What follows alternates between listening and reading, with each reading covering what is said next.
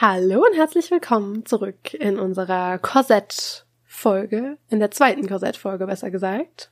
Gestern haben wir ja uns mit der Entwicklung des Midas von damals bis hin zur Revolution beschäftigt und auch die ersten Jahre des 19. Jahrhunderts, wie das Mieder dann wiedergekommen ist, wie aus dem Mieder das Korsett wurde, was ein Mieder ist, was ein Korsett ist. Wir haben über so viel gesprochen. Ja.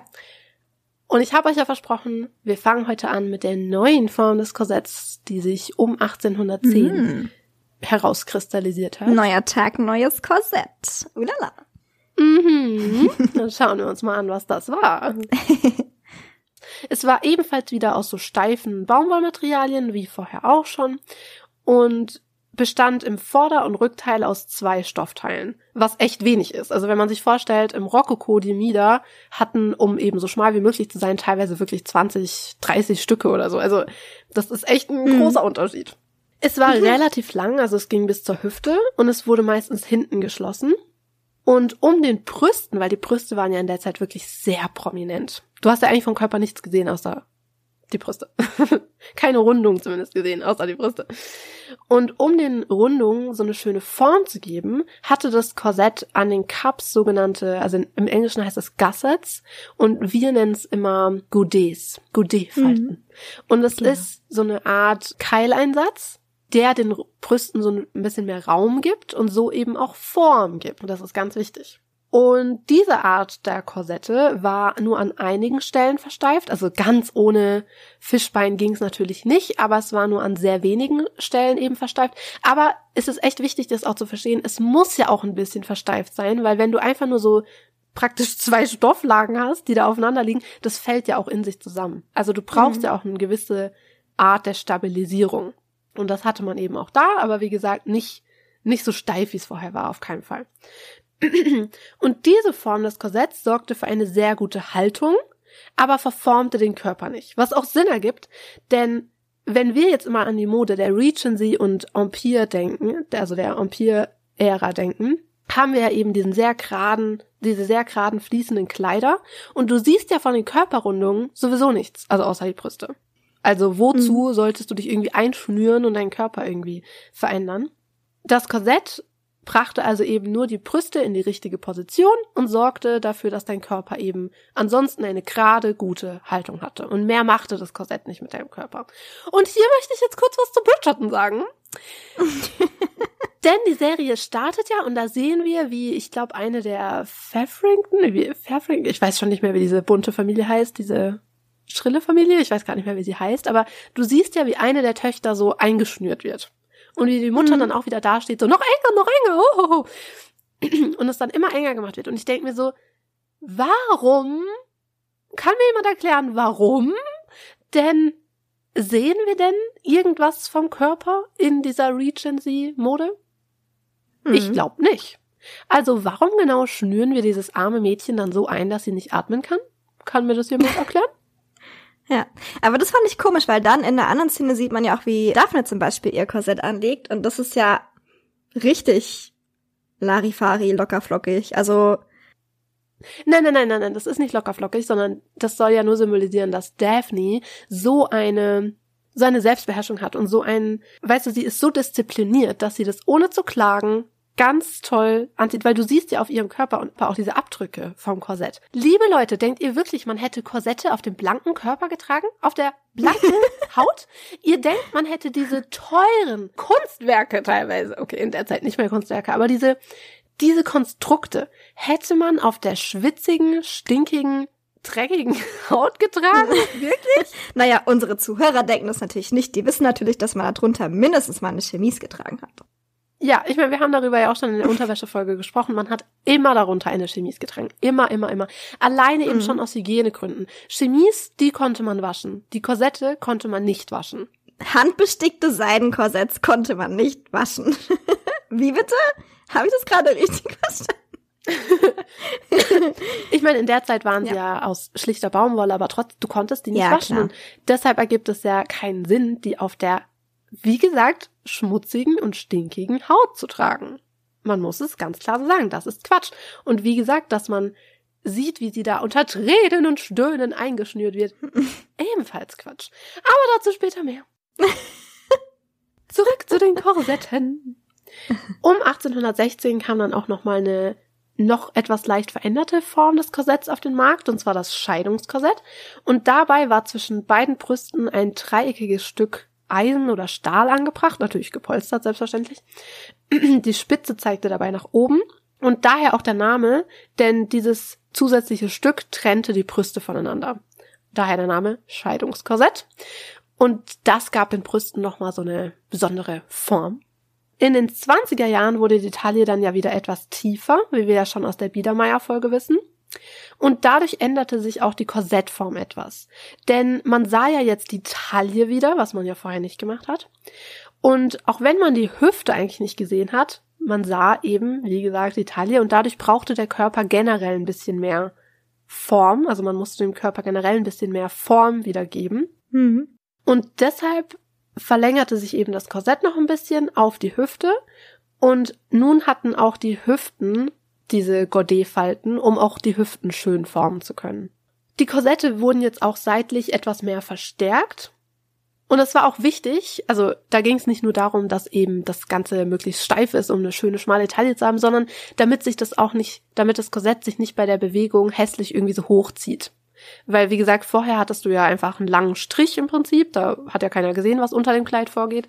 Aber wenn du jetzt natürlich den Oberkörper wieder so wirklich prominent siehst, dann wäre das ja hässlich, wenn das Korsett sich so hoch wickelt und hochzieht. Und um das zu vermeiden, hat man es eben wieder ein bisschen steifer gemacht an den Seiten.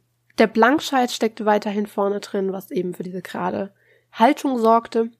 Das Korsett blieb aber nicht so lange, wie es zu Beginn des Jahrhunderts war, sondern es wurde immer kürzer. Also man kann sagen, je voluminöser der Rock wurde, desto kürzer wurde das Korsett. So kann man sich's ganz schön merken. Mhm. Und dann später raus auch wieder andersrum, ne? Also diese Regel gilt auch dann für gegen Ende des 19. Jahrhunderts, wo der Rock wieder weniger voluminös wird, da wird es dann auch wieder länger. 1828 kam übrigens was auf den Markt, was das Korsett-Business total revolutioniert hat, nämlich die Metallschnürösen. Das war Ulala. super, super, super wichtig, denn das hat das Schnüren wesentlich vereinfacht und dadurch war es auch wesentlich leichter, die Korsette enger zu schnüren. Also das wird immer erwähnt in den ganzen Quellen. Ab diesem Moment war es möglich, die Korsette noch enger zu schnüren als vorher, worüber sich viele Frauen eben gefreut haben oder auch nicht gefreut haben, je nachdem, wie man sieht. Und ein Jahr später, also 1929, kam dann auch der erste Vorderverschluss mit Haken und Ösen auf den Markt. Und das war natürlich auch super, weil jetzt konnte man, also das war einfach ein Gamechanger, weil viele Frauen konnten sich ja jetzt das Korsett dann auch viel leichter selber anziehen. Das war echt super. 1832 meldete ein Franzose namens Jean Verly, denke ich, ein Patent an für ein gewebtes Korsett. Und das war ebenfalls ein riesen Gamechanger, meine Freunde. Denn dieses Korsett wurde in einem Webstuhl gewebt und dabei wurden diese Godets und auch die Fischbeine gleich mitgearbeitet. Also es war echt viel leichter, das richtig zu formen und richtig zu erstellen. Und es war sehr, sehr angenehm zu tragen. Also es war wirklich eine sehr tolle Art des Korsetts. Es war sehr bequem, sehr angenehm und war eben dementsprechend auch sehr beliebt. Und es hielt sich übrigens auch sehr, sehr lange. Also eine Zeit lang war es sehr beliebt, dann kamen wieder andere Korsettformen, die beliebter waren, aber es hielt sich trotzdem noch sehr lange, also eigentlich fast bis zur Jahrhundertwende. Und im Biedermeier haben auch nicht nur übrigens Frauen Korsette getragen. Also auch Männer. Denn in der Zeit war ja das männliche Modeideal der Dandy, wie wir uns noch erinnern können. Und um dieses Modeideal zu erreichen, trugen eben auch Männer Korsetts. Also zum Beispiel Sissys Ehemann, aka Franz Josef, war auch Korsettträger. Also es waren wirklich viele Männer, die das gemacht haben. Und ich wäre echt auch gern noch ein bisschen auf Männerkorsette eingegangen, weil ich weiß, dass es viele Leute interessiert, aber das wäre zeittechnisch einfach nicht möglich gewesen. Aber irgendwann, Teaser, irgendwann reden wir bestimmt auch mal über Männerkorsette. In den 40er Jahren kam dann auch, äh, kam in Paris eine neue Korsettform auf den Markt. Diese Korsettform verzichtete eigentlich weitestgehend auf diese Gordets, die ja vorher eben diese Rundungen gegeben haben und Form gegeben haben und erzielte Rundungen auf andere Art. Also eigentlich machte man, weil man sagt ja auch, in der Mode kommt alles wieder und hier sieht man das mal wieder ganz schön, denn Es wurde wieder verstärkt auf die Nahtführung gesetzt. Also es bestand aus circa sieben bis dreizehn Einzelteilen und jedes davon formte sich so in die Taille rein. Also alles wird so auf die Taille zugeschnitten. Und durch diese verschiedenen Einzelteile, durch die gezielte Nahtführung erreichte man eben diese Formgebung, die man haben wollte. Was man vielleicht auch dazu sagen sollte, nur weil, und das ist echt wichtig, dass man das vielleicht nochmal kurz erwähnt, nur weil jetzt zum Beispiel in Paris diese Form des Korsetts entsteht, heißt es nicht, dass plötzlich dann jeder nur noch dieses Korsett getragen hat. Also das ist wichtig zu verstehen, dass es in der Zeit auch verschiedene Formen des Korsetts gab, die parallel mhm. von, zueinander getragen wurden. Und in diesen Jahrzehnten entsteht auch immer mehr die Korsettform, die wir heute im Kopf haben, wir modernen Menschen, wenn wir an Korsette denken, also diese Sanduhr-Silhouette, also sehr große Brüste, eine sehr schmale Taille und dann wieder ausladende Hüften. Das entsteht so in dieser Zeit. Um 1860 herum sehen wir auch eine sehr starke Veränderung in der Korsettform. Die Taille ist jetzt eben sehr, sehr schmal. Das Korsett ist wieder kürzer. Also wir haben ja vorhin gehört, das war ja relativ lang, das hat die Hüften bedeckt, jetzt nicht mehr. Wir haben ja gerade eben schon gelernt, je voluminöser der Rock, desto kürzer das Korsett und das sehen wir eben um 1860 rum sehr, sehr gut, denn hier gibt es eine sehr starke Veränderung in der Korsettform. Die Taille ist sehr, sehr schmal und das Korsett wird sehr kurz, denn wir wissen ja auch, um 1860 rum hatte die Krinoline ja auch ihre breiteste Form, also ergibt ja Sinn, dass da dann auch das Korsett sehr kurz ist. Mhm. Die Brüste sind in der Zeit ein bisschen nach unten gerutscht und man hat bei den meisten Korsetten eigentlich schon auch noch diese Godets, um eben eine schöne Form zu bekommen. Also man ist noch nicht ganz davon weg bei den meisten Korsetts. Aber die Korsette in der Zeit sind wesentlich versteifter als in den Jahrzehnten davor. Also man sieht wieder viel mehr Fischbein, was eingesetzt wird, um das Ganze in Stellung zu halten. Und da wir ja seit 1828 eben auch diese Metallösen haben, ist es eben jetzt viel leichter, das noch enger zu ziehen. Also wir haben einmal diese extreme Versteifung, die das Ganze sehr zusammenschnürt, sagen wir es mal so, und zusätzlich eben noch diese neue Form der Schnürung und das erreicht natürlich, erzielt natürlich eine sehr, sehr schmale Taille, wie wir uns vorstellen können. Und ich meine, wir alle haben die Sissy-Filme gesehen. Ihr wisst, wovon ich rede. Hier habe ich auch ein schönes Zitat einer Korsettfirma namens Thompson aus dem Jahre 1868. Zitat. Beim Kleid kommt alles auf das Korsett an. Kein Kleid, egal wie gut gemacht, kann der Figur gerecht werden, wenn es das Korsett nicht tut. Ich meine, klar sagen sie das. Ich meine, sie wollen Korsette verkaufen. you know. ist genau wie eine Schuhfirma wahrscheinlich schreiben würde. Kein Kleid kommt ohne das perfekte Paar Schuhe zurecht. mhm. Aber sie haben natürlich schon recht. Also die Korsette ja. in der Zeit machen echt einen großen Job. Mhm. Ja, und das haben wir, glaube ich, auch schon in der ähm, Titanic-Folge, glaube ich, angesprochen. Das Titanic war ja oder ist wirklich einer der wenigen Filme, bei dem selbst alle Komparsen und Extras Korsette tragen, weil es einfach wichtig war für die damalige Silhouette. Und das ist einfach, ja, es ist, also Korsette war ein, oder das, oder der Unterbau eines Outfits immer, aber gerade zu dieser Zeit ist ein sehr, sehr wichtiger Bestandteil von historischer Mode. Ah, ja. Äh, ich wollte Ja sagen und habe nur A gesagt. ja. Pauline fährt heute auf 50 Prozent. Wir lassen einfach die Hälfte der Buchstaben weg. ich bin noch ein bisschen krank. Mein Hirn ist noch nicht ganz da. Ja, das macht nichts. Wir verstehen, was du meinst.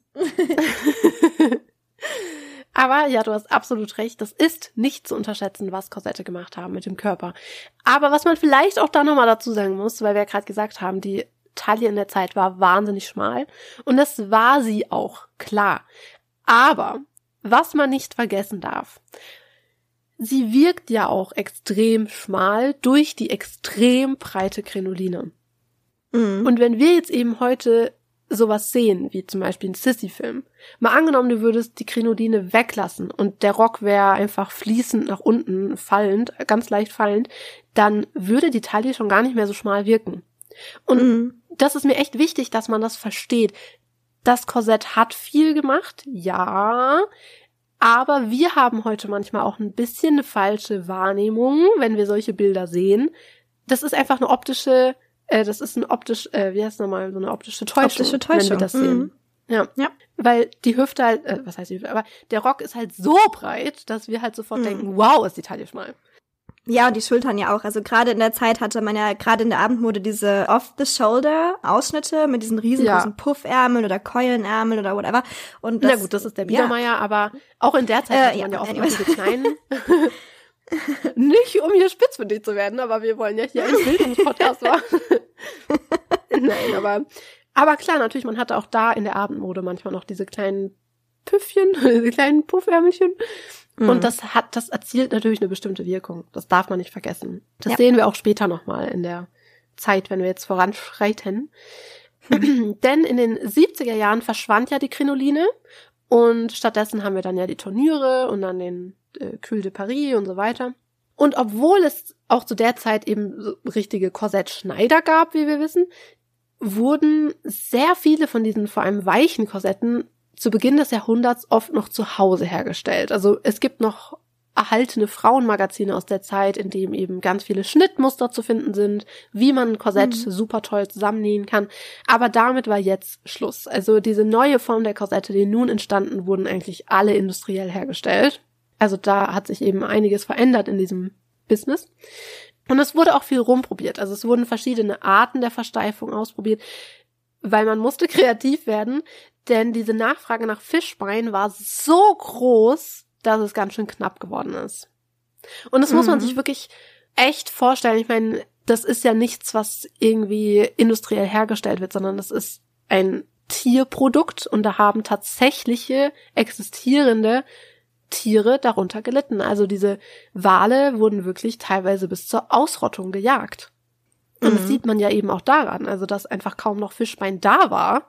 Mhm. Und man merkt es ja auch bis heute. Also bis heute ist der Wal, er hat sich ein bisschen erholt, aber bis heute ist dadurch, dadurch, durch diese übermäßige Verwendung in den Krinolinen und in den Korsetten, ist dadurch bis heute der Walbestand immer noch wirklich auch gering. Also ja, das ist der Wahnsinn. Aber klar, wenn man sich vorstellt, dass jede Frau ein Korsett getragen hat und wahrscheinlich nicht nur eins daheim mhm. hatte. Aber man darf natürlich auch nicht vergessen, Fischbein wurde nicht nur für Korsette verwendet. Also nicht, dass ihr jetzt alle denkt, nur die Korsette seien schuld. Äh, Fischbein wurde auch für andere Sachen verwendet. Nicht nur ausschließlich für Korsette. Nur um das nochmal kurz klarzustellen. Aber da musste man jetzt eben kreativ werden. Also man hat zum Beispiel sehr oft Stahl benutzt. Das war sehr beliebt dann stattdessen. Und noch andere Veränderungen traten auf. Also 1873 kam zum Beispiel der sogenannte Spoon Busk, also ich finde auf Deutsch klingt es komisch, Löffelblankscheid. Also so ein Blankscheid, der so geformt war wie so ein Schuhlöffel praktisch. Mhm. Also er war eben oben schmal und wird dann unten so breiter, also eigentlich wirklich wie ein Schuhlöffel. Und der formte den Bauch ein bisschen anders, als er vorher war. Also der Blankscheid hielt ja vorher den Bauch sehr gerade und sehr steif, aber dieser mhm. neue Löffelblankscheid schaffte beim Bauch so eine gewisse Rundung und so eine Kurve. Das war in der Zeit sehr beliebt. Also mein Bauch wäre voll on Trend gewesen. Na, ich finde, es sieht ein bisschen merkwürdig aus teilweise, aber was weiß ich schon.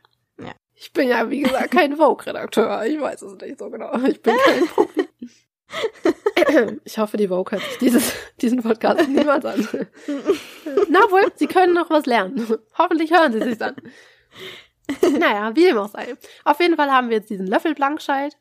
Der zusammen mit den ganzen anderen Versteifungen und den ganzen Schnürungen machte das Korsett immer steifer und steifer und immer einschränkender. Also gerade in der Zeit, so 70er, 80er, 90er, haben wir so diese Korsettform. 1800er, ne? 1870er, 80er, 90er. Ja, genau. Nur noch mal zur Erinnerung. Nur falls ihr gerade kurz weggenickt seid und dachte, was? Sind wir schon, äh? sind wir schon im 20. Jahrhundert? Nein. Hat man im 70, in den 70ern überhaupt BHs getragen? Ich wusste gar nicht, dass man ein Korsett getragen hat. Alles klar.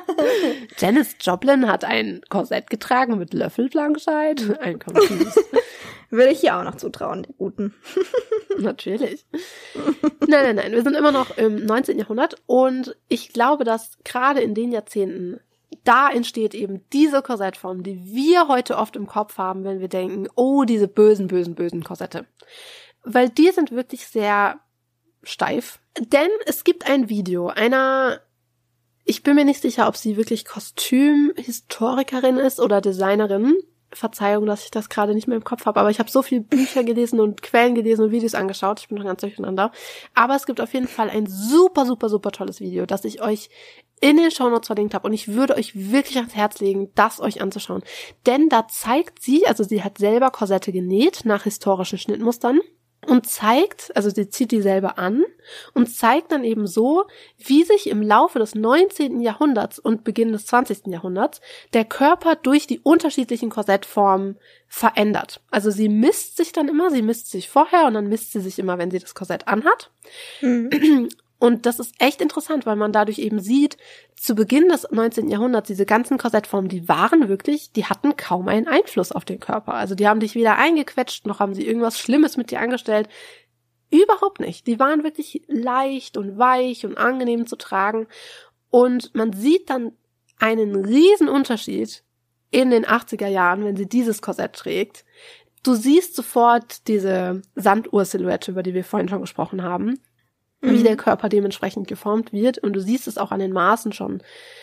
Und das ist eigentlich das Korsett bei dir. Also, wenn die Menschen über das Folterinstrument namens Korsett sprechen, meinen sie meistens diese Form von Korsett. Mhm. Und es ist, wie gesagt, schaut euch das Video an. Es ist sehr, sehr, sehr interessant zu sehen, was das mit dem Körper macht und wie da so die Unterschiede sind. Aber es ist vielleicht wichtig zu erwähnen, weil man sagt oft das böse viktorianische Korsett. Aber erstens, das viktorianische Zeitalter ist so unfassbar lange. Und ich würde mir von Menschen, die über das böse viktorianische Korsett sprechen, ein bisschen mehr Spezifikationen wünschen. Mhm. Denn all diese Korsette, die wir gerade besprochen haben, das, ist, das sind alles viktorianische Korsette. Und die sind, wie ich gerade schon erwähnt habe, sehr weich und sehr angenehm zu tragen. Und überhaupt nicht äh, irgendwie den Körper einquetschend oder whatever. Aber wir sehen, dass jetzt eben diese steifere Form in Mode kommt und ein paar Jahre später, also so gegen 90er Jahre, Richtung Jahrhundertwende, kam dann nochmal eine extremere Form des Korsetts. Und hier sehen wir eine sehr besondere Form des Korsetts. Und in diesen Jahren kam eine ganz besondere Silhouette in Mode, und zwar die Sauvetre-Linie, französisch für mhm. ohne Bauch. Und dieser Name kam eben auch nicht von ungefähr, denn getragen wurde das sogenannte S-Korsett. Also es drückt die Brust raus, den Bauch rein und die Hüfte wieder raus. Und wenn man. Es macht genau das, was deine Mutter dir sagt, bevor du irgendwo eine Rede halten musst. Brust rein, Bauch raus. In ein Ausraum. Brust raus, Bauch rein. Ja, aber wirklich auf eine extreme Art und Weise. Und wenn du dann eben mhm, den Körper von ja. der Seite siehst, sieht, hat das eben so eine S-Form. Daher der Name S-Korsett. Die angestrebte Figur wurde vom Magazin The Ladies Realm im Jahr 1902 folgendermaßen beschrieben, Zitat, eine aufrechte Haltung der Schultern, langer abfallender Busen mit einer geraden Vorderseite und einer anmutigen Kurve über der Hüfte. Die Taille wird unter der Figur gehalten, der Brustkorb schön nach vorne getragen, die Taille vorne lang und hinten kurz. Das war die gewünschte Körperform. Mhm. Das Korsett dieser Zeit war wieder ein bisschen länger, also es bedeckte auch einen Teil der Hüfte, was auch wichtig war, denn an der Hüfte waren dann auch so Pads angebracht, also so Polster angebracht. Die Taille war sehr schmal und die Brustform war relativ tief, ja, aber ist ja auch voll normal, weil wenn du die Taille nach unten verschiebst, du musst ja auch den restlichen Körper proportional daran anpassen. Also daran lag einfach, dass einfach die Brust auch sich verschoben hat hier. Wir haben ja schon öfter mal darüber geredet, dass die Taille sich verschiebt im Laufe der Jahrhunderte oder Jahrzehnte nach ja, oben oder Brust nach unten. Genau, natürlich, weil der Körper muss ja immer proportional bleiben. Also einfach, ja. Aber man muss auch dazu sagen, es ist an sich wurscht eigentlich, wo genau die Brust sitzt. Du siehst es nämlich meistens gar nicht, weil ja im Oberteil meistens so viel los war da oben. Also da waren ja so viel Rüschen mhm. und so weiter und so fort. Da wurde ja viel gearbeitet und dadurch hat man das von außen gar nicht also du würdest es nicht angucken und denken, hoch, wo sitzt denn die Brust? Also das würdest du nicht denken. Aber wenn du dann mal ohne Oberkleidung das Korsett äh, siehst, denkst du schon ein bisschen so, huh, die Brust sitzt aber ein bisschen merkwürdig. Mhm. Aber wie gesagt, von außen sieht man das eigentlich nicht. Und um diesen ganzen S-förmigen Anschein, also in der Zeit wurde ja auch generell die Hüfte oder besser gesagt der Popo sehr gepolstert, also sehr, also sehr, also einfach vergrößert. Mhm. Und das hat natürlich diesen Anschein, dieses, dieser S-Form nochmal verstärkt. Und das ist eben genau, wie ich es gerade eben bei der Krinoline gesagt habe, wichtig immer im Hinterkopf zu behalten.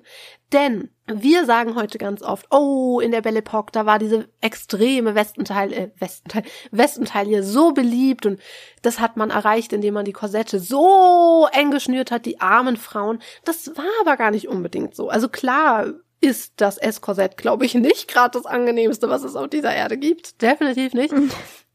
Und es wurde bestimmt auch eng geschnürt. Aber was man ja immer im Hinterkopf behalten muss. Erstens, wenn wir heute Fotos sehen von den Ladies damals mit ihrer Westentaille.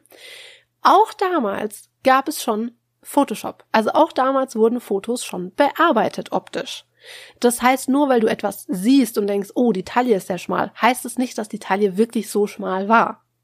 Das ist mhm. genau wie am Anfang der Folge mit der burgundischen Hofmode, bei dem wir heute sagen, oh, das ist so schmal, die müssen so eine Art Mieder getragen haben. Nee, müssen sie nicht. Das kann auch optisch, kann auch optisch nachgeholfen worden sein. Mhm. Und deshalb da immer vorsichtig sein. Auch damals gab es schon Photoshop. Und, also wahrscheinlich kein Photoshop, aber sowas ähnliches. Und was eben noch dazu kommt, wie gerade eben schon gesagt, die Hüften wurden ja so extrem gepolstert und aufgeblustert.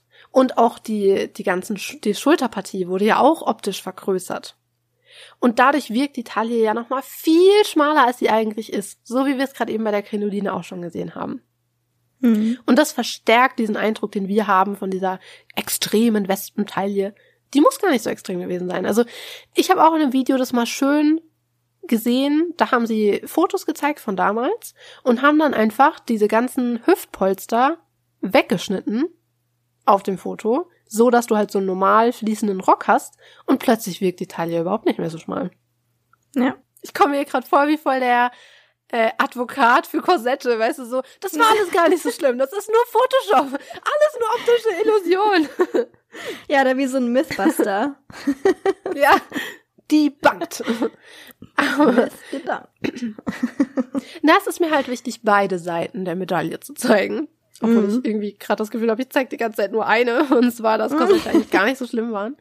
Aber da man halt dauernd diesen Mythos Korsett hört und dieses Schau dir an, 1900, wie krass die Westenteile waren. Die Frauen konnten gar nicht atmen und es ist mir echt wichtig, das mal ein bisschen zu debanken und zu sagen, hey, das war teilweise gar nicht so extrem, wie es aussieht. Mhm.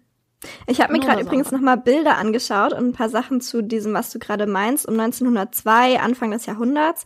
Da hat man keinen, also tatsächlich keinen Reifrock mehr drunter getragen. Das waren also die reinen, der tatsächliche Popo und die Hüftpolster, die man da gesehen hat unter dem Kleid. Also kein Reifrock mehr. Ah, genau. Und in diesem Video, das ich gerade eben schon erwähnt habe, das ihr euch bitte, bitte anschaut, da sieht man es eben auch sehr, sehr gut, welchen Effekt diese extreme Hüfte hat. Denn sie misst dann die Taille und die ist schmaler als ihre Originaltaille. Also das Korsett nimmt ein paar Zentimeter der Taille weg. Das ist so, klar.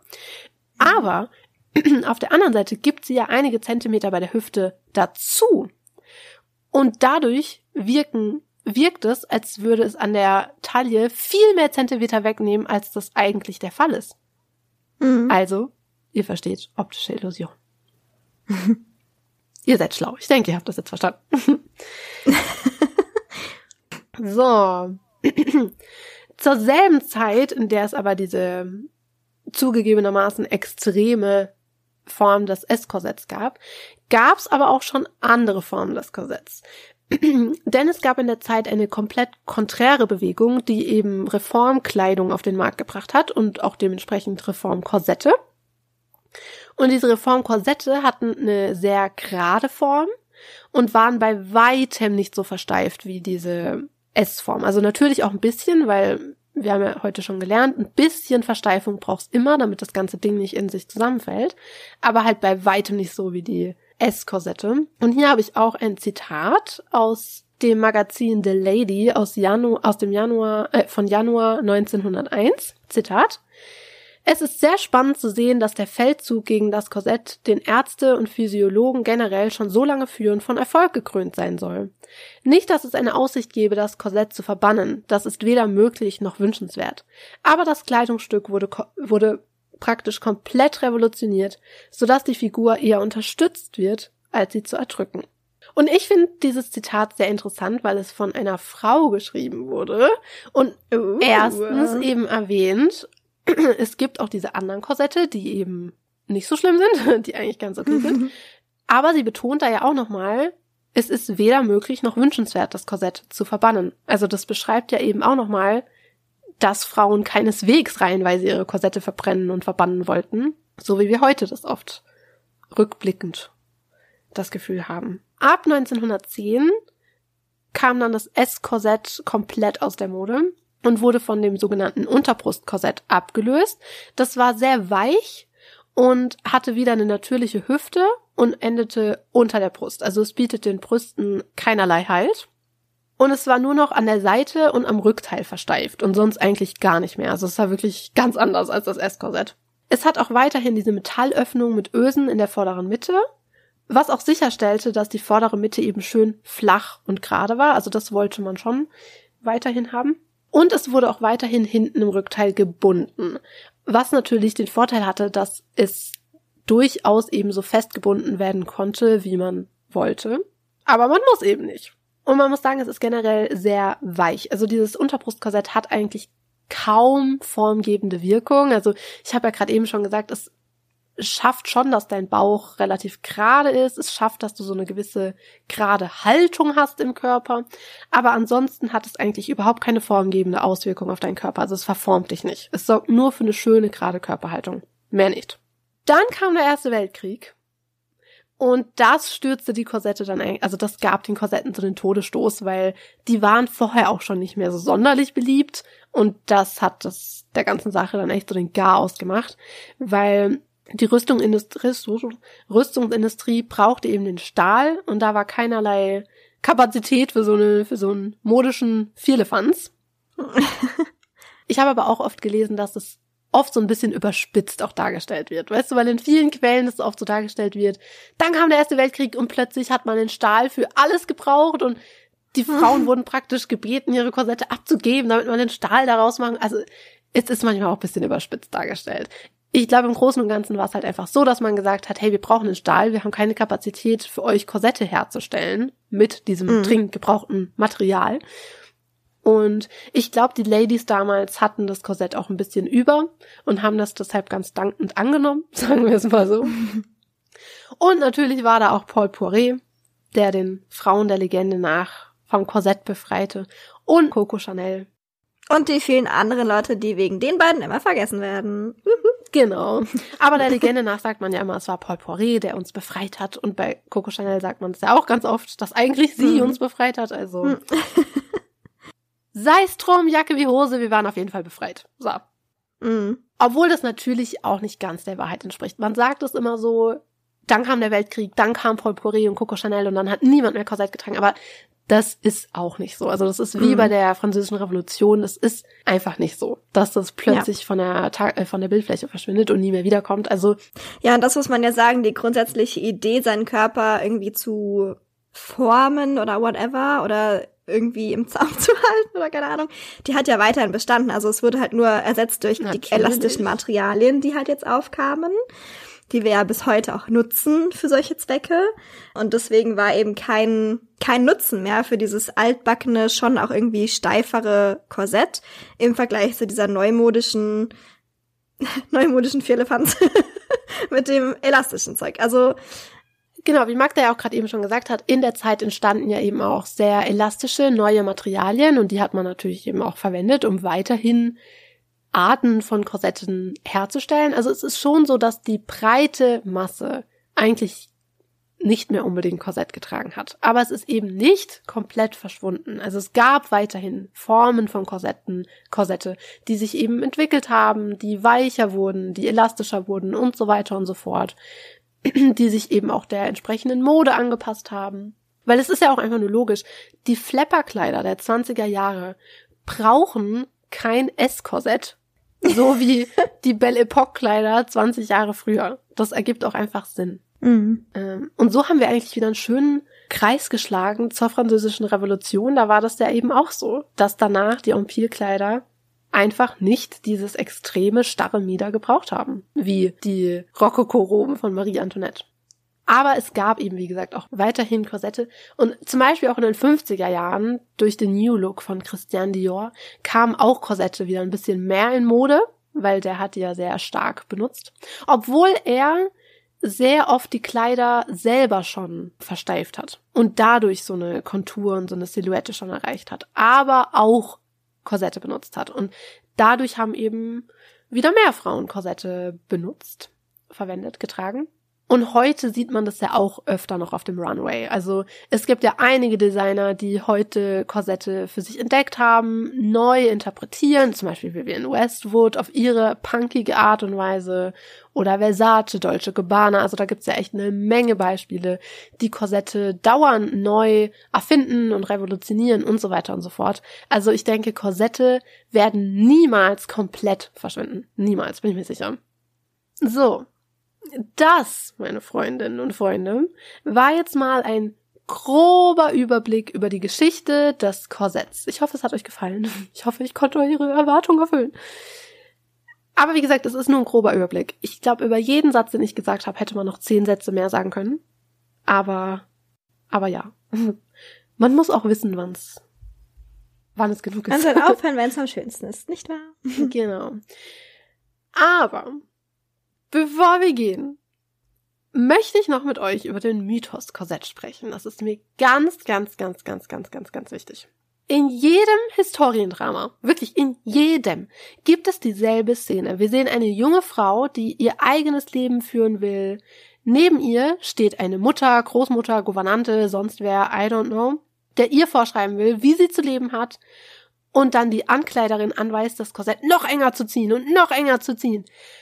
Und dieses Bild, also ich denke, ihr wisst alle, wovon ich spreche, weil das wirklich in jedem Film vorkommt. Und dieses Bild steht natürlich metaphorisch für die Art der Beziehung der Protagonistin. Also in 90 Prozent der Fälle trägt die junge Frau das Korsett erstens auf der blanken Haut, was mich wahnsinnig macht. ja. Aber darüber haben wir ja vorhin schon gesprochen und in der Unterwäschefolge gesprochen. Also das ist schon mal Fehler Nummer eins.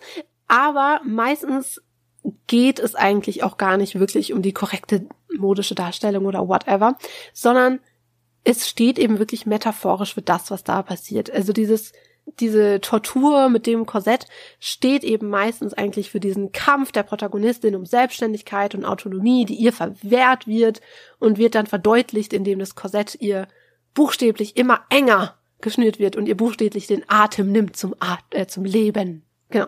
Und das führt natürlich dazu, dass sich dieser Mythos um das Korsett, also dieses Folterinstrument Korsett, was dazu benutzt wurde, um Frauen zu unterjochen und zu quälen und dass sie darunter so gelitten haben, das wird natürlich dadurch extrem verstärkt durch dieses Bild, was wir da sehen. Aber es ist eben wichtig, wenn wir verstehen, das ist meistens wirklich nur ein filmisches, cinematisches Element und sonst nichts und hat mit der tatsächlichen Realität des Korsetttragens nicht unbedingt was zu tun. Ja. Und oft ergibt es keinen Sinn. Ich meine, das habe ich ja vorhin schon gesagt bei Bridgerton. Niemand sieht ihre Taille. Niemand. Warum soll man also dieses arme Mädchen da einschnüren bis zum geht nicht mehr? Erklärt mir das mal bitte jemand. Shonda Rhimes, erkläre es mir. Bitte. es ergibt keinen Sinn. naja, aber sei es drum. Was weiß ich schon. Shonda Rhimes wird's schon wissen. Ja. Genauso wie Vogue und wie sämtliche andere Weird History, die wissen alle Bescheid, Pauline. Ja, vielleicht haben wir es nur nicht richtig verstanden. Ja. Aber naja, sei es drum. Was ich aber sehr, sehr, sehr interessant finde, meistens in den meisten Berichten, die man liest oder hört oder sieht, über Korsette wird meistens gesagt, viele Ärzte sind der Ansicht, dass XY. Und das finde ich sehr, sehr interessant, weil ich mir denke, okay, hören wir einfach darauf, was manche männlichen Ärzte sagen und ignorieren einfach das, was tausende Frauen gesagt haben, die Korsette ohne Probleme jeden Tag getragen haben. Jeden Tag in ihrem mhm. Leben. Ignorieren wir diese Tatsache einfach und hören auf das, was diese manche Ärzte sagen, die ja. niemals ein Korsett mit getragen diesen, haben. Okay. Mit diesen Ärzten habe ich in meinem Favorite Fact noch ein Hühnchen zu rupfen. das ist so verrückt, liebe Leute. Es ist so, so, so, so, so, so verrückt. Mhm. Und was ich daran noch verrückter finde, die meisten dieser Ärzte, also diese Meinungen dieser Ärzte entstanden ja hauptsächlich in der viktorianischen Zeit, gegen Ende der viktorianischen Ära. Und das finde ich besonders verrückt, weil 90 Prozent der medizinischen Erkenntnisse, die im viktorianischen Zeitalter getroffen wurden, würden wir heute niemals mehr für bare Münze nehmen. Niemals! Mhm. Aber was auch immer viktorianische Ärzte über Korsette gesagt haben, das ist natürlich, das sind Fakten, das nehmen wir ernst, das ist so.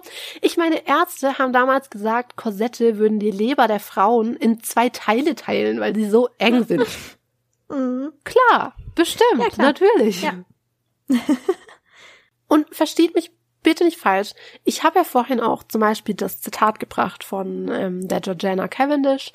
Und da hört man ja auch, dass Korsette nicht immer super bequem sind. Natürlich.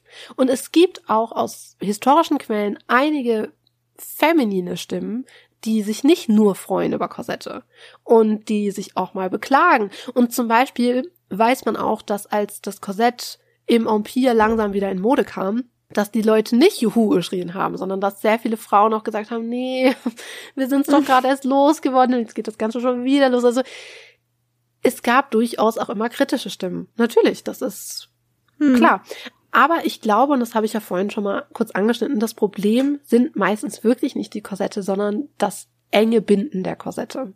Das ist das eigentliche Problem. Weil Korsette an sich sind einfach nur ein Stück Unterwäsche. Mehr ist es eigentlich mhm. nicht. Also, mehr ist es wirklich nicht. Und das muss man ja auch nicht immer bis zum Extrem zuschnüren, bis zum geht nicht mehr. Und was mich auch immer sehr, sehr, sehr, sehr sauer macht an diesem Korsettmythos, also dieser Mythos, das ist ein Folterinstrument, ist, dass Frauen dadurch auch so unfassbar dumm dargestellt werden. Weißt du, was ich ja. meine? Also meint mm, ihr mhm, wirklich, Frauen hätten jahrhundertelang Korsette getragen, also ein Kleidungsstück getragen, durch das sie regelmäßig in Ohnmacht gefallen sind, indem sie nicht atmen konnten, dass ihre Leber in zwei geteilt hat, nur um hübsch zu sein. Also bitte, Leute. Und wenn ja. die Korsette die ganzen Körper so verformt haben, wie man auf diesen Zeichnungen der damaligen Ärzte immer sieht, wo sind denn all diese verformten Körper von damals? Kannst du mir die zeigen? Kannst du sie mir zeigen? Wo sind die? Jede Frau hat ein Korsett getragen. Jede. Jeden Tag. Das heißt, eigentlich müsste jeder weibliche Körper aus der damaligen Zeit verformt sein. Ja, was mich halt daran stört, ist, dass die Männer ja immer davon ausgegangen sind, dass Frauen das für die Männer machen. Also Frauen ruinieren wortwörtlich ihr, ihren Körper, ihre Leber und was whatever, ihr, nehmen sich ihr Leben dadurch, dadurch, dass sie Korsette tragen, nur um für Männer schön auszusehen. Entschuldigung, Patriarchie, hallo. Wo sind wir bitte? Ja, vor allem der Witz ist, Korsette werden heute oft so dargestellt wie das sichtbare Zeichen des Patriarchats, das sichtbare Zeichen der Unterdrückung durch das Patriarchat. Aber der Witz ist, dass wir heute so eine schlechte Meinung von Korsetten haben, wegen Männern, weil mhm. Männer gerade in der Zeit gegen Ende des viktorianischen Zeitalters, in der Belle Epoque, wurden Frauen ja immer selbstständiger. Es gab die Suffragettenbewegung und dies und das. Frauen wollten mehr Mitspracherecht haben, wollten arbeiten gehen, wollten selbstständig sein. Das gefiel den Männern natürlich nicht. Mhm. Und deshalb haben sie sich über alles lustig gemacht, was Frauen gemacht haben, haben sie versucht, so klein zu reden wie möglich. Und da war ihnen natürlich nichts zu schade. Und sich über dieses Korsett lustig zu machen und zu zeigen, haha, schaut hin, Frauen sind so dumm, dass sie ihrem eigenen Körper schaden, nur um hübsch zu sein. Das ist natürlich das perfekte Argument dafür, dass Frauen dämlich sind. Und dass sie mhm. Männer brauchen, die ihnen erklären, wie die Welt funktioniert und Männer brauchen, die sie retten. Wie gesagt, ich komme gleich nochmal auf diese Männer zurück, die den Frauen das eingeredet haben, weil, dude, oh mein Gott. Seid gespannt auf meinen Favorite Fact. es ist so. Und das ist genau das, was ich meine. Das ist so dämlich. Und deshalb finde ich das so interessant, dass unsere Meinung, unsere negative Meinung von Korsetten hauptsächlich von Männern beeinflusst wurde und bestimmt wurde. Aber mhm. wir heute denken, das Korsett sei das Zeichen des Patriarchats. Dabei ist unsere mhm. schlechte Meinung über das Korsett eigentlich das Zeichen des Patriarchats. Das ist so ja. witzig. Ja, stimmt. Aber was mich wundert, und wir haben darüber ja schon vor ein paar Tagen mal privat uns unterhalten, aber ich will es auch hier nochmal kurz ansprechen, weil vielleicht hat ja der eine oder andere Hörer oder Hörerin dazu auch eine Idee. Und ich hätte echt gern die Antwort auf diese Frage, weil es gibt super viele Schauspielerinnen, Keira Knightley, Emma Stone, Anne Hathaway, bla bla bla. Super viele Leute, die in Historientramen mitgemacht haben und dafür eben Korsette getragen haben und meinten, oh, es ist so furchtbar, du kannst da drin nicht atmen, ich bin ohnmächtig geworden, bla bla bla bla bla. Und mich verwirrt das so, weil wenn ich dann so Modehistoriker höre und den Zuschauer, wie sie die Korsette von damals zeigen, klar, wie gesagt, da gab es auch echt unbequeme Varianten und es gab unbequeme Arten, die zu tragen und zu schnüren und dies und das. Das war nicht immer super, keine Frage. Es war aber auch bei kei also in keiner Weise dieses Folterinstrument, als dass wir es heute wahrnehmen. Und mich irritiert es dann so, wenn diese Schauspielerinnen das sagen, weil ich mir dann denke, also äh, keine Ahnung, weil ich mich dann frage, arbeiten einfach die Kostümdesigner nicht gut und geben denen einfach Korsette, die nicht gut sitzen oder die unbequem sind oder warum finden die das so unglaublich unbequem, wenn es damals eigentlich gar nicht unbedingt so war? Mhm. Also ich kann mir vorstellen, dass es wirklich so ist, dass die Korsette wirklich nicht maßgefertigt sind.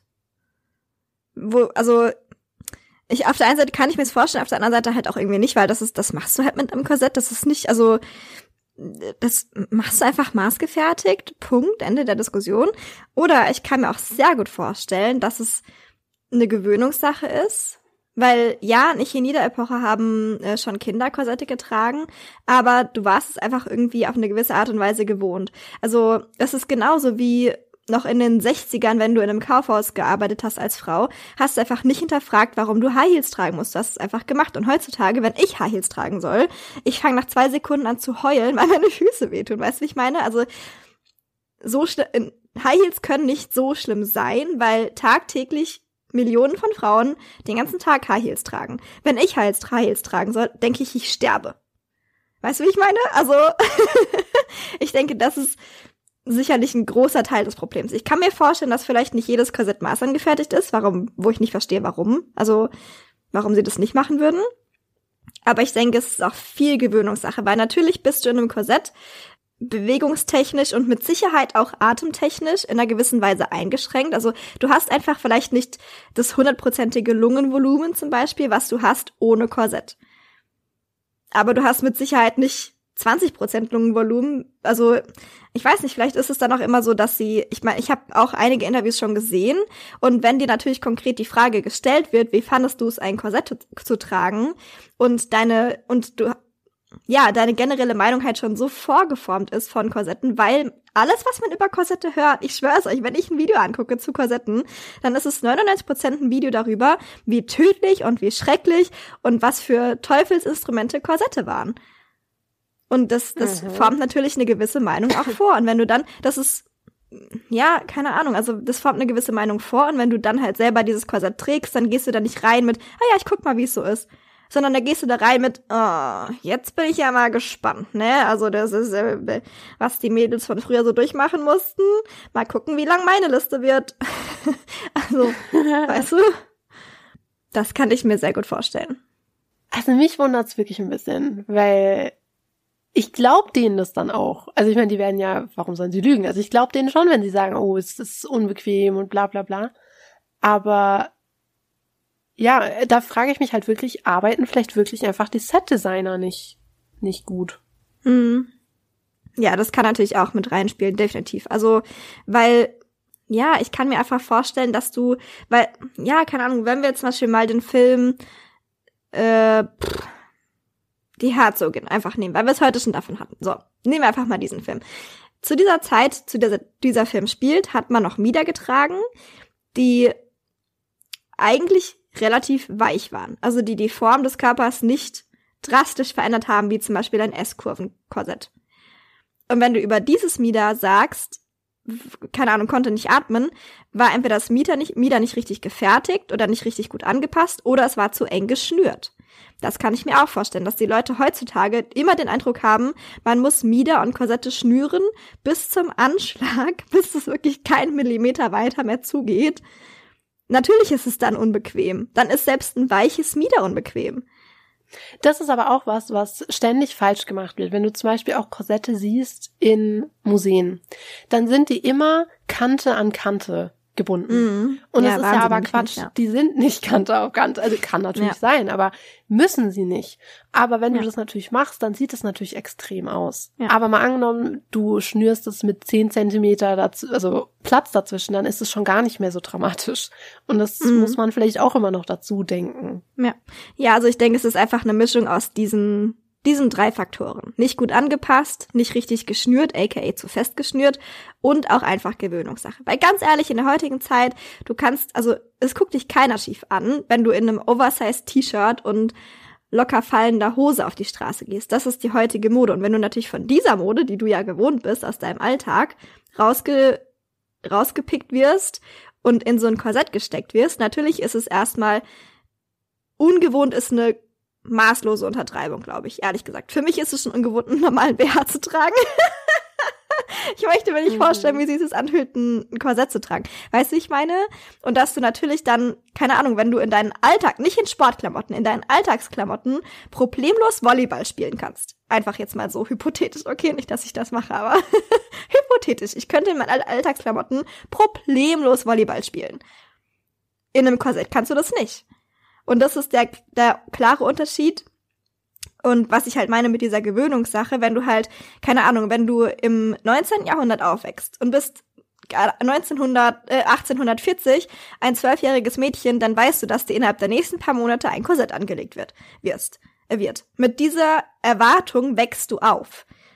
Wenn du natürlich Schauspielerin wirst oder einfach ein ganz normaler, ganz normale Person bist heutzutage, dann wird von dir das, es erwartet kein Mensch von dir, dass du zu irgendeinem Zeitpunkt in deinem Leben irgendwann mal ein Korsett tragen musst. Weißt du? Mhm. Und da, also ich denke, es ist einfach viel Kopfsache, dass dein Hirn sich darauf einstellt, dass du jetzt Korsett trägst. Und wenn dann auch noch deine Kopfeinstellung so ist, dass Korsette schlecht sind, natürlich hast du dann keine gute Meinung von diesem Korsett, wenn du es anziehst. Ja, das stimmt natürlich. Also ich glaube, ich werde der Sache nochmal, ich glaube, ich werde da nochmal so ein Deep Dive irgendwann machen. Einfach nur ja. so, just for fun. Weil das ja.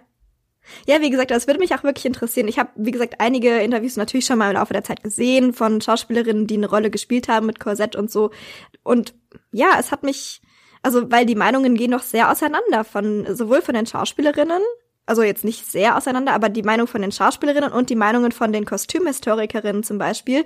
Da gibt's gerade auf YouTube gibt's sehr, sehr viele Kostümhistorikerinnen, die auch selber teilweise Korsett tragen, nicht unbedingt im Alltag, aber die schon eins getragen haben und die wiederum berichten, dass es nicht schmerzhaft und nicht unangenehm ist. Also das ähm, das könnte natürlich daran, die haben teilweise die, also nicht die gleichen, exakt gleichen Korsette getragen, aber aus der gleichen Zeit. Und ich kann mir vorstellen, wie gesagt, wenn du halt mit dieser, mit dieser Erwartung reingehst, oh mein Gott, cool, ich kann jetzt ein Korsett tragen, mein Gott, was, wie cool ist es bitte? Ich kann mich in diese, in diese Frauenrolle der damaligen Zeit reinfühlen und kann ausprobieren, wie sie sich damals gefühlt haben und wie die sich bewegen konnten und bla, bla, bla und tralala. Natürlich bist du dann erfreut, dieses Korsett tragen zu dürfen. Wenn du aber mit der Meinung reingehst, oh, wow, also, ich weiß halt nicht, ich habe mich jetzt für dieses Projekt entschieden und jetzt ziehe ich es auch durch, aber wow, hätte mir vorher jemand gesagt, dass ich jeden Tag am Set Korsett tragen muss, hätte ich mir das wirklich nochmal anders überlegt. Ne? Weißt du? Also. Die sind einfach verweichlicht, willst du damit sagen? Vollkommen. Das war eigentlich meine Aussage. Nein, Spaß. Aber ja, es ist einfach eine andere es ist einfach Kopfsache, wirklich. Zu, ich weiß nicht, ob, wie gesagt, kann auch sein, dass sie nicht gut angepasst sind, schlecht geschnürt sind, wie auch immer. Aber ich denke, ein Großteil von dieser schlechten Meinung an der Stelle ist wirklich Kopfsache. Bin ich der festen Überzeugung, ehrlich gesagt. Also ich glaube, es ist schlechte Arbeit. Aber nachdem ich ein Deep Dive da reingemacht habe, sage ich euch vielleicht demnächst mal Bescheid. Gebe ich euch ein Update in Sachen Korsette. Mal gucken. Ja, gerne. Weil es interessiert mich wirklich. Mhm. Aber ich hoffe wirklich, dass unsere Korsett-Folge euch gefallen hat. Also, weil, wie gesagt, ich habe es ja vorhin auch schon mal gesagt, man hätte da jetzt noch 100 Jahre weiter drüber reden können und noch viel ausführlicher. Das ist mir durchaus bewusst. Verzeiht es mhm. mir. Das, also seht es mir nach, dass es jetzt nicht so ausführlich geworden ist. Aber ich glaube, es gibt wirklich einen guten, soliden Überblick. Und das ist doch die Hauptsache. ja, sollen wir dann noch zu unserem Favorite Fact kommen? Yes. Davor können wir aber natürlich euch nochmal gerne darauf hinweisen, dass wir auf Instagram natürlich, wie immer zu jeder Folge, auch hier wieder richtig, richtig schöne Bilder für euch rausgesucht haben, die wir euch natürlich hochladen werden, damit ihr euch das Ganze auch mal anschauen könnt. Und ihr dürft uns natürlich auch gerne, wie immer, auf den Podcast-Plattformen, auf denen das möglich ist, also Apple Podcasts zum Beispiel, Spotify. Wenn ihr über diese Plattformen unseren Podcast hört, dürft ihr natürlich den Podcast gerne bewerten. Da freuen wir uns immer drauf, wenn ihr das macht. Dann würde ich sagen, nach diesem kurzen selbstlosen Werbungseinschub. ja. Fang doch gerne mit deinem Favorite Fact an. Ich bin schon gespannt. Okay. also mein Favorite Fact letztes Mal war ja über Wale. Mhm. Und ich dachte mir, das war ja ein ziemlich cooler Favorite Fact. Und deshalb wollte ich bei Fischen bleiben. Weil Pauline studiert ab nächstes Semester Meeresbiologie. Aha. Ihr wisst ja, Meeresbiologe im Herzen. Mhm. Und dieses Mal ist es nicht um, geht es nicht unbedingt um Wale, sondern um Delfine. Ich habe nämlich gelesen, dass Delfine, die sind ja sowieso sehr, sehr, sehr, sehr schlau, und Delfine geben sich untereinander Namen. Also die haben einen gewissen Ton, den sie von sich geben, so ein Pfeifton. Mhm. Und das ist ihr persönlicher Erkennungston. Also ihr Name praktisch. Und so können sie sich gegenseitig erkennen und auch rufen. Das ist richtig cool. cool. Also ich sag's euch, Meeresbiologie. ja, crazy. Wusste ich nicht. Ich auch nicht. Ich find's voll cool. Und was ist dein Favorite Fact von heute? Hat er auch was mit Fischen zu tun? Äh, nein, der hat mit Ärzten zu tun. Ich habe ja schon angeteasert während der Folge, dass wir gerne nochmal auf diese ähm, sehr von sich überzeugten Ärzte gesagt. Ärzte, ja. Ach so, ich habe verstanden, er hat was mit Ärschen zu tun. Ich dachte so, was ja. okay, Ärzte. Okay. Ausnahmsweise heute mal nicht, heute kein Arschfakt. Entschuldigung. Ähm, nein, wir reden noch mal kurz über diese Ärzte, die doch sehr von sich überzeugt waren und von ihrer Wissenschaft. Es sind ja auch Männer, hallo, sie wissen Natürlich, also die wissen ja, haben ja so viel Ahnung von Korsetten. und vom weiblichen Körper offensichtlich auch. Denn die Ärzte in der viktorianischen Zeit, ich habe wirklich, ich meine, dass die viktorianische Zeit fragwürdig war, was medizinische Fakten angeht, das war mir schon bewusst. Aber pass auf, die Ärzte in der viktorianischen Zeit, vielleicht wusstet ihr das auch schon alle und ich wusste es nur nicht, oder zumindest nicht so detailliert, waren der festen Überzeugung, dass der Uterus einer Frau in ihrem Innern an Fäden gespannt war, damit er sich zwar bewegen konnte, also ein bisschen hin und her wiggeln, aber nicht zu viel. Und das soll angeblich durch Korsette und durch High Heels beeinträchtigt worden sein. Und weil die medizinische Vorausschreitung zu dem Zeitpunkt war schon sehr hoch. Also man hat bei den Geburten auch wirklich ähm, schon Instrumente benutzt und sowas. Und diese Instrumente aus heutiger medizinischer Sicht sind absolute Folterinstrumente. Also, dass überhaupt Kinder mit diesen Dingern erfolgreich zur Welt gebracht werden konnten, ist ein Wunder. Aber natürlich ist bei diesen Geburten das ein oder andere Mal ein Uterus nach Triggerwarnung kurz vorher, vorweg. Es war nicht schön, was mit den Uterussen passiert ist. Ich sag's einfach nicht. Ich, ich sag's einfach nur, es war unschön. Okay? Lebensgefährlich für die Frau teilweise. Und das lag nachweislich aus heutiger medizinischer Sicht an diesen Instrumenten, okay?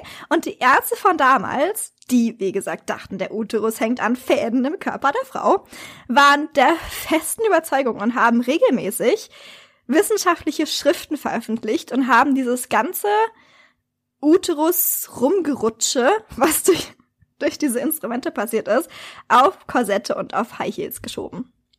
Also die Ärzte dieser Zeit waren der festen Überzeugung, dass die Korsette dieser Zeit die Fäden kaputt machen, an denen dieser Uterus hängt, und dass dadurch der Uterus nach unten rutscht und teilweise rausrutscht. So. Also es ist ja. Aber mich wundert gar nicht, denn also ich meine, wie gesagt, viktorianische Medizin ist ein Abenteuer, sagen wir es mal so. Mhm. Nee, wundern tut's mich auch nicht. Also mich hat's nicht gewundert als ich das gelesen habe. Mich hat's nur ich, ich war natürlich sehr betroffen für die Frauen, denen das passiert ist, ehrlich gesagt, aber mich hat's auch irgendwie hart amüsiert, muss ich zugeben. Also ich hab, konnte mir richtig vorstellen, wie diese Ärzte bei irgendeiner komischen Ärztekonferenz zusammensetzen und sich kaputt lachen über die dummen Frauen, die Korsette tragen. weil dadurch ihre Gesundheit. Nicht nur über die, die Korsette tragen, sondern, sondern generell über alle natürlich. Klar, aber besonders über die. Und gleichzeitig Gerätschaften erfunden haben, die wirklich Folterinstrumente sein könnten im Mittelalter. Also, anyways. ja, das ist mein Favorite Fact. Männer. Männer, Männer, Männer. Männer. Wirklich. An alle unsere männlichen Zuhörer, wir haben euch lieb, weil ihr hört ja unseren Podcast, ihr bildet euch ja weiter, ne? Aber an die viktorianischen Ärzte, macht mal eure Hausaufgaben. Aber echt, studiert mal Medizin, Leute. Genau. Aber ich glaube, das war doch jetzt eine ganz nette Folge. Ich hoffe, es hat euch gefallen, unsere Mhm. Jubiläumsfolgen. Und dann hören wir uns auch schon ganz bald wieder. Nächste Woche nämlich schon. Und da wartet ein ziemlich cooles Thema auf euch, kann ich euch sagen. Mhm. Mhm. Dann würde ich sagen, bis dahin, meine Lieben. Mit vorzüglichen Grüßen. Bis zum nächsten Mal. Tschüss. Ciao.